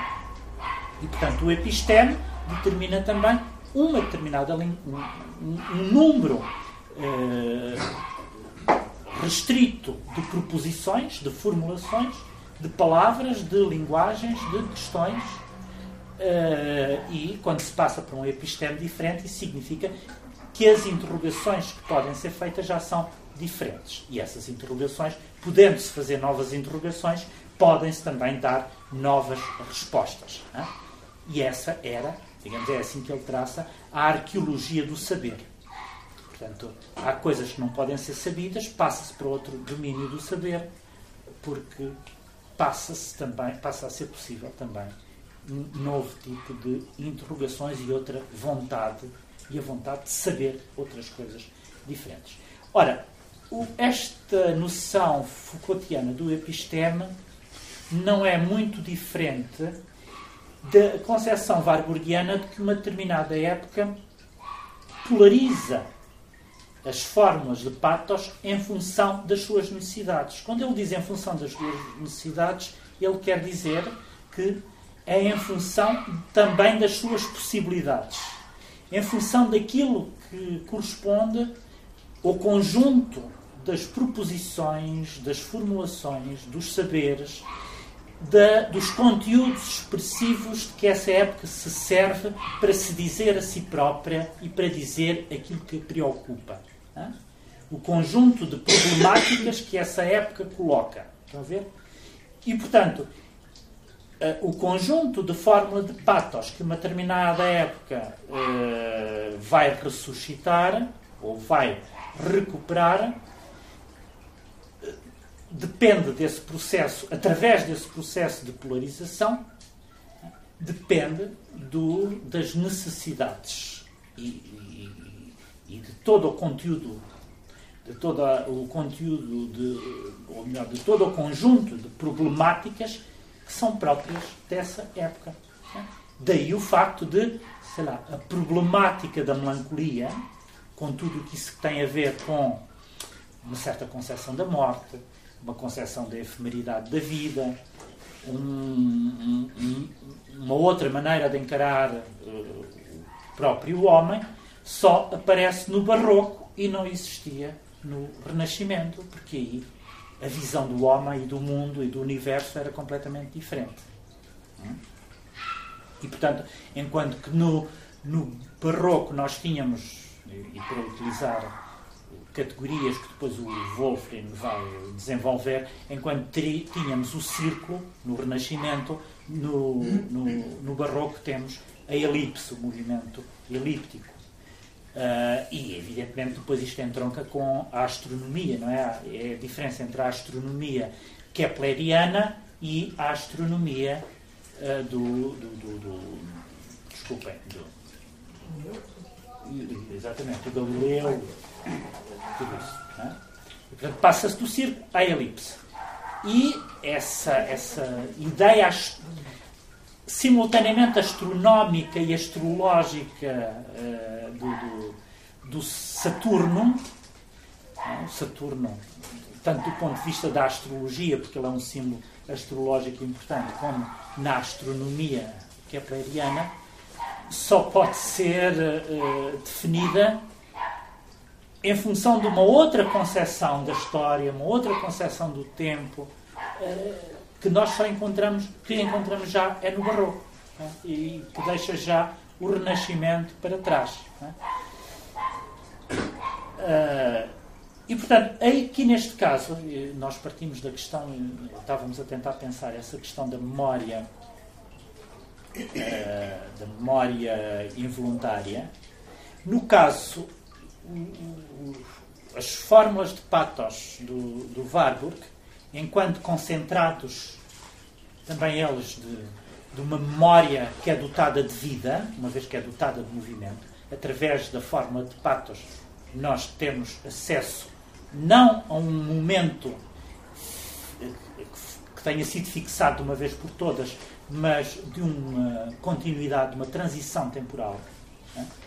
Aí, neste caso, a memória não é completamente, não podemos dizer que a memória seja involuntária, porque, digamos assim, é um saber próprio da época que uh, uh, vai que se vai servir dela. É? Isso vai servir dela como um mecanismo expressivo. Um mecanismo expressivo. É como se tivesse ao seu dispor um determinado tipo de instrumento, um instrumento expressivo, e serve-se desse instrumento. Há épocas que servem determinado tipo de instrumentos expressivos, há outras que servem de outros uh, instrumentos uh, expressivos diferentes. E, portanto, não é, nada disso é completamente involuntário. Não, é? não se pode dizer que seja involuntário. Mas eu penso também que não, não podemos esquecer uh, o, para Benjamin, portanto, essa questão da memória involuntária vai buscar muita essa ideia também o Marcelo Próximo. Sim, uh, pois, provavelmente é, não estava a pensar nisso, mas deve ser. A, a, a, ideia da memória do, do, do Proust é provável. Quer dizer, aqui neste caso, há, há, du há duas referências fundamentais. Uma delas é o Bergson, né? de Matière et Mémoire. Essa é fundamental. E se nós lermos, por exemplo, os textos do, do Benjamin sobre o, o Baudelaire, né? aí, de facto, a questão da memória voluntária, eh, que ele também desenvolve, é por referência ao Bergson, eh, sobretudo. Mas eu acho que é também o Proust. Sim, ele chega a falar. Sim, pois, acho que é também o Proust. Uhum. Quer dizer, eu estava, estava a, a, a, a, tentar pensar de que modo é que o, o Benjamin utiliza este conceito de memória involuntária quando, sei lá, do, no, no, livro das passagens, ou no, ou no caso do, do, do, do Baudelaire, como sabem, esses textos sobre o Baudelaire, que não eh, geralmente conhecidos com o título Um poeta lírico no apogeu do capitalismo, uh, que reúne três textos diferentes, um dos quais era a introdução que ele fez uh, para a tradução do, das Flores do Mal, o outro que se chama Alguns Motivos uh, Baudelarianos, outro sobre o Paris do Segundo Império. Uh, e, para ele, esse livro deveria constituir uma síntese, uma, uma, uma, uma, talvez não tanto uma síntese, um micro, um exemplo abreviado do próprio modelo do livro das passagens. Portanto, ele não acabou o livro das passagens. Não se sabe muito bem como é que, como é que aquilo seria se ele tivesse chegado ao fim do seu trabalho. Mas sabe-se que os textos sobre o Baudelaire correspondiam a uma espécie de abreviatura, modelo reduzido daquilo que seria o livro das passagens. E, portanto, é esse livro que nos ajuda, de certa maneira, a reconstituir o livro das passagens. E aí, uh, enfim, esses textos são muito importantes precisamente porque, primeiro porque ele leu o Baudelaire de uma maneira completamente nova. Na altura era uma novidade absoluta ler o Baudelaire assim. Um Baudelaire tão voltado para a vida moderna, eh, tal coisa nunca tinha sido concebida por ninguém. Não? Um Baudelaire quase lido sociologicamente e o poeta que representa o seu próprio tempo mas um tempo completamente moderno e que sonha precisamente com a época seguinte. E, portanto, aparece-nos um, um Baudelaire uh, que, que, que, enquanto dandy, enquanto flaneur, uh, que é o indivíduo que faz a glorificação do fetichismo da mercadoria que ele descobre precisamente nas passagens uh, parisienses. Uh, e aí, aí, nesse caso, a memória. Mas eu teria. Desculpa, eu ia pôr-me a especular, se calhar o melhor é ser prudente e não me pôr a especular. Nunca pensei bem esta questão, provavelmente ela está estudada, mas eu não, não tenho presente neste momento os textos. Portanto, teria que ver toda essa questão da memória involuntária. O que eu estava a dizer em relação ao Warburg é que, em relação a ele, a memória não é completamente voluntária nem completamente involuntária. Parece mesmo que essa diferença não é eh, pertinente para analisar o Warburg e, sobretudo, para ver o modo como as imagens se polarizam, aquilo que ele chama de polarização. É? A polarização implica o contacto com a época. Isto é, é importantíssimo um conceito, digamos, é um conceito fundamental do Warburg, este de polarização. E aqui também, mais uma vez, temos uma palavra que pertence a um vocabulário também, ele, da energia, da eletricidade, etc., como nós falamos do polo negativo e do polo positivo. Portanto, aqui a, a polarização implica sempre contacto. Né? Contacto. Portanto, a, a, a possibilidade de uh, restabelecer uma determinada energia através do contacto. Uh, e e, este, e era este contacto que eu estava a, a, dizer que tinha muito que ver com o conjunto de problemáticas que uma determinada época coloca para si própria, para si própria, aquilo que ela pode ou não pode, enfim, é o conjunto de problemas que ela pode pensar, que está em condições de pensar, que quer pensar, uh, e, e, que a leva a ter determinado tipo de necessidades expressivas e, portanto, a servir-se de alguns mecanismos e a abandonar outros. Hum? A abandonar outras ferramentas, digamos assim.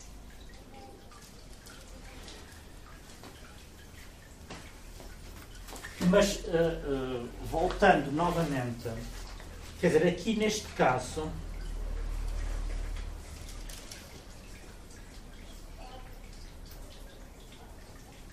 há uma. Há, há, novamente um ponto de contacto muito importante eh, e, e, até mesmo no vocabulário entre o Benjamin e o Warburg, que é o estabelecimento de anacronias. Um pensamento que está cheio de anacronia. Isto é, que se desenvolve mesmo tendo como método a anacronia. Anacronia no sentido em que a cronologia temporal deixa de ser o ponto de referência. Deixa de ser a referência. Né? Anacronia porque pode colocar em simultaneidade momentos completamente diferentes da história. Portanto, a imagem dialética no Benjamin é precisamente essa uma concepção não cronológica da história, as coisas só se tornam imagem, portanto, só adquirem essa dimensão imagética na medida em que uh, correspondem ao encontro ou ao estabelecimento de uma simultaneidade entre épocas históricas completamente diferentes, que podem ser mesmo opostas umas às outras, podem se situar nos extremos. E, portanto, há uma visão da história que permite o estabelecimento de contactos entre extremos da história. Isto é precisamente o que faz o, o Warburg, não é? A, eh, eh, a imagem, eh, enquanto memória condensada é? e memória ativada,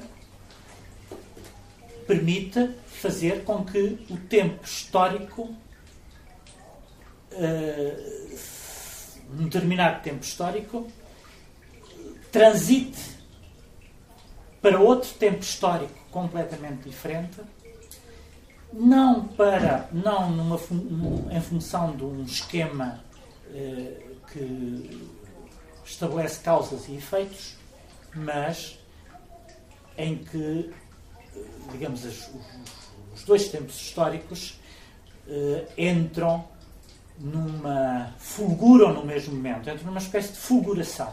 Cruzam-se, chocam e fulguram. Percebem? É? Portanto, não se trata de uh, iluminar o passado através do presente, nem iluminar o presente através do passado, mas de encontrar uma fulgurância em que passado e presente emergem assim como uma espécie de raio. Hum? Tudo ao mesmo tempo. Os dois emergem ao mesmo tempo. e, e, portanto, são inteligíveis exatamente porque emergem ao mesmo tempo, porque são postos em contacto um com o outro. E, uh, digamos, todo o trabalho do Warburg consistiu em estabelecer essa rede de relações que permitia pôr em contacto tempos históricos diferentes. E, em última instância, o Atlas Mnemosine, precisamente o seu nome indicava logo isso, eh, pretendia, através daquele método que era espacial, portanto, permitia eh, portanto, desenvolver no espaço, espacializando, permitia pôr em contacto épocas históricas completamente diferentes. Portanto, espacializar o tempo. Eh, o tempo já não era uma sucessão cronológica, mas era uma espacialidade. E enquanto espacialidade ele ganhava o, a possibilidade de ser entendido simultaneamente. E era isso que ele pretendia, era mostrar essa simultaneidade entre tempos completamente diferentes. E daí aquele trabalho de deslocação das imagens de uns painéis para os outros, porque o que ele pretendia, o resultado a que ele queria chegar era o estabelecimento de, de uma rede de relações, né, uma rede de relações de épocas históricas diferentes, que permitiam não só ver de que modo é que se dava a coincidência entre momentos históricos diferentes, mas ao mesmo tempo de mostrar que espécie de eh, conteúdos da memória eh, permitiam o estabelecimento dessa relação. Que espécie de memória era aquela que ligava o Renascimento ou o paganismo antigo que espécie de memória, ou, ou que, que, formas de memória impressas nas fórmulas de patos, impressas nas Nachleben, eh, podiam eh, eh, perceber o que é que do barroco sobrevivia na modernidade.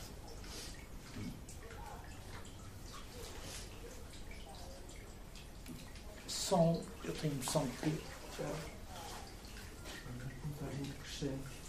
Uhum. Pois, eu ficava, aliás, hoje por aqui. Uh, era esta, esta das questões. Se a nossa memória, até que ponto é impregnado em nossa também, uh, em nós ou não. Uh, mas o António já disse que não, é, não estamos a falar de psicologia também, pois. do inconsciente. Isto seria diferente se, se a, a deixa-se inspirar ou deixou-se inspirar fortemente pela, Deixe. pelo conceito do cérebro. Pode ser, não sei. Não, o, o, digamos, o Warburg de facto deixou-se inspirar pelo conceito inconsciente do Freud. Mas eh, modalizando a coisa de uma outra maneira. Primeiro é único que utiliza a palavra inconsciente. Uh, evidentemente, o que lhe interessava, sobretudo no Freud e na ideia de inconsciente, era a questão dos sintomas. Percebe? A questão de sintoma. De que modo é que a história pode ser entendida como um conjunto de sintomas. Sintomas, é? sintomas que emergem. Mas. Uh, enquanto que o, quer dizer, o inconsciente do Freud, enquanto algo que é completamente estranho à nossa capacidade de manipulação ou de, eh, de racionalização, aí ele distancia-se dessa concepção de inconsciente. Não, é? não, lhe, não lhe interessa nem é produtiva para o seu trabalho. A sua concepção da história situa-se noutro nível. Primeiro, porque nele está sempre presente entre uma dimensão que é digamos, essa dimensão do patos, e poderíamos dizer, então aí está muito do lado do inconsciente, por oposição à dimensão do logos, da racionalidade, da ciência, que seria a dimensão completamente consciente. Mas nem a dimensão do patos no Warburg tem que ver, se sobrepõe, pode ser eh, entendida como aquilo que o Freud chama inconsciente. É? Porque o patos em si já tem, eh, já é uma elaboração é? que faz uso do símbolo que está a meio caminho entre uma coisa e outra. Isto, e ele próprio diz, a propósito do no ritual da serpente, foi encontrar uma tribo que estava a meio caminho entre as forças completamente demoníacas e obscuras, e portanto da, da, da eh, a fase oposta à, à, à ciência, e portanto essa, eh, estava a meio caminho entre isso e o logos racional e científico que depois ele vai encontrar naquela imagem do tio Sam eh, nas ruas de São Francisco que tem por cima os fios de eletricidade.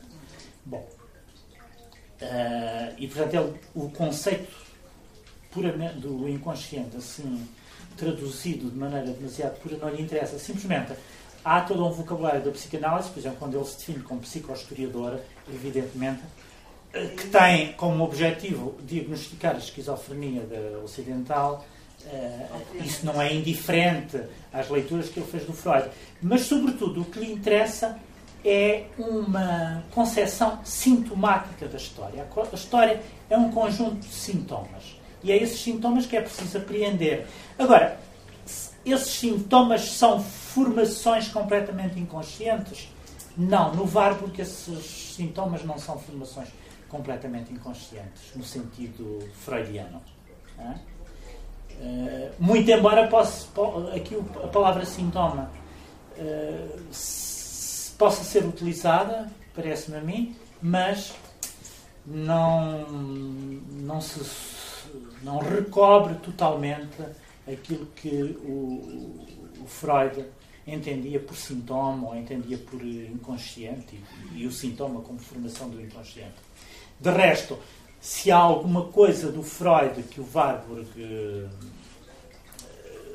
recupera e se torna importante, é uma concepção também ela do tempo que não, ou melhor, uma concepção do inconsciente não conhece o tempo. Nós podemos estabelecer um paralelo entre esta concepção de, de uma história universal que nos dá em simultaneidade, pode, onde se pode estabelecer uma simultaneidade entre tempos completamente diferentes, e, por outro lado, o inconsciente freudiano que não conhece o tempo.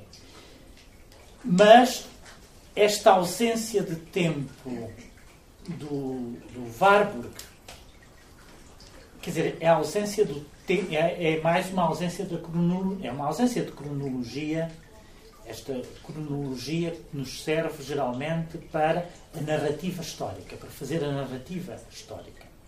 Mas depois ele está sempre atento à historicidade, ele nunca perde de vista a historicidade simplesmente ele entende a historicidade de uma maneira descontínua. O problema está aí. Ele entende a historicidade de maneira descontínua.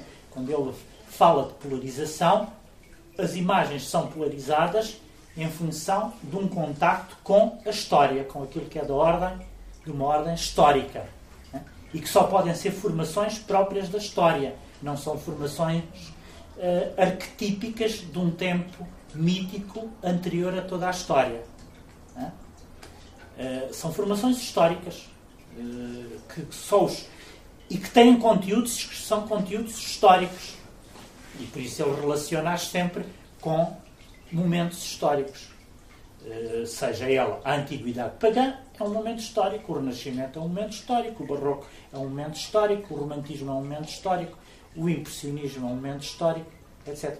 Simplesmente o modo como a, esta a história da arte, por exemplo, na, estabelece esses vários momentos mais ou menos canónicos de toda a história da arte, é, segundo uma lógica da causalidade, em que umas coisas se sucedem às outras e influenciam-se, influenciam, portanto, o momento anterior influencia o momento posterior. Ora, aqui no caso do Warburg, essa ideia de influência está completamente posta de parte porque quer dizer, porque ele introduz a descontinuidade. Introduzida a descontinuidade também não há essas também não há influência, porque a influência implicaria a cronologia implicaria o movimento das causas e dos efeitos. Aqui é descontínuo, não pode dizer que o barroco ou a antiguidade pagã influenciou o Renascimento, porque o movimento é exatamente inverso. Foi o Renascimento que necessitou da antiguidade pagã para fazer emergir aquilo que eram as suas formas expressivas típicas. Típicas, isto é, que, que, eh, as formas expressivas que lhe eram necessárias ao seu modo de entender o mundo e ao seu modo de entender a arte. Pronto, ficamos por aqui. Obrigadíssimo. Até amanhã. Até amanhã. Amanhã terminamos, vamos tentar fazer assim uma síntese mais leve disto tudo. E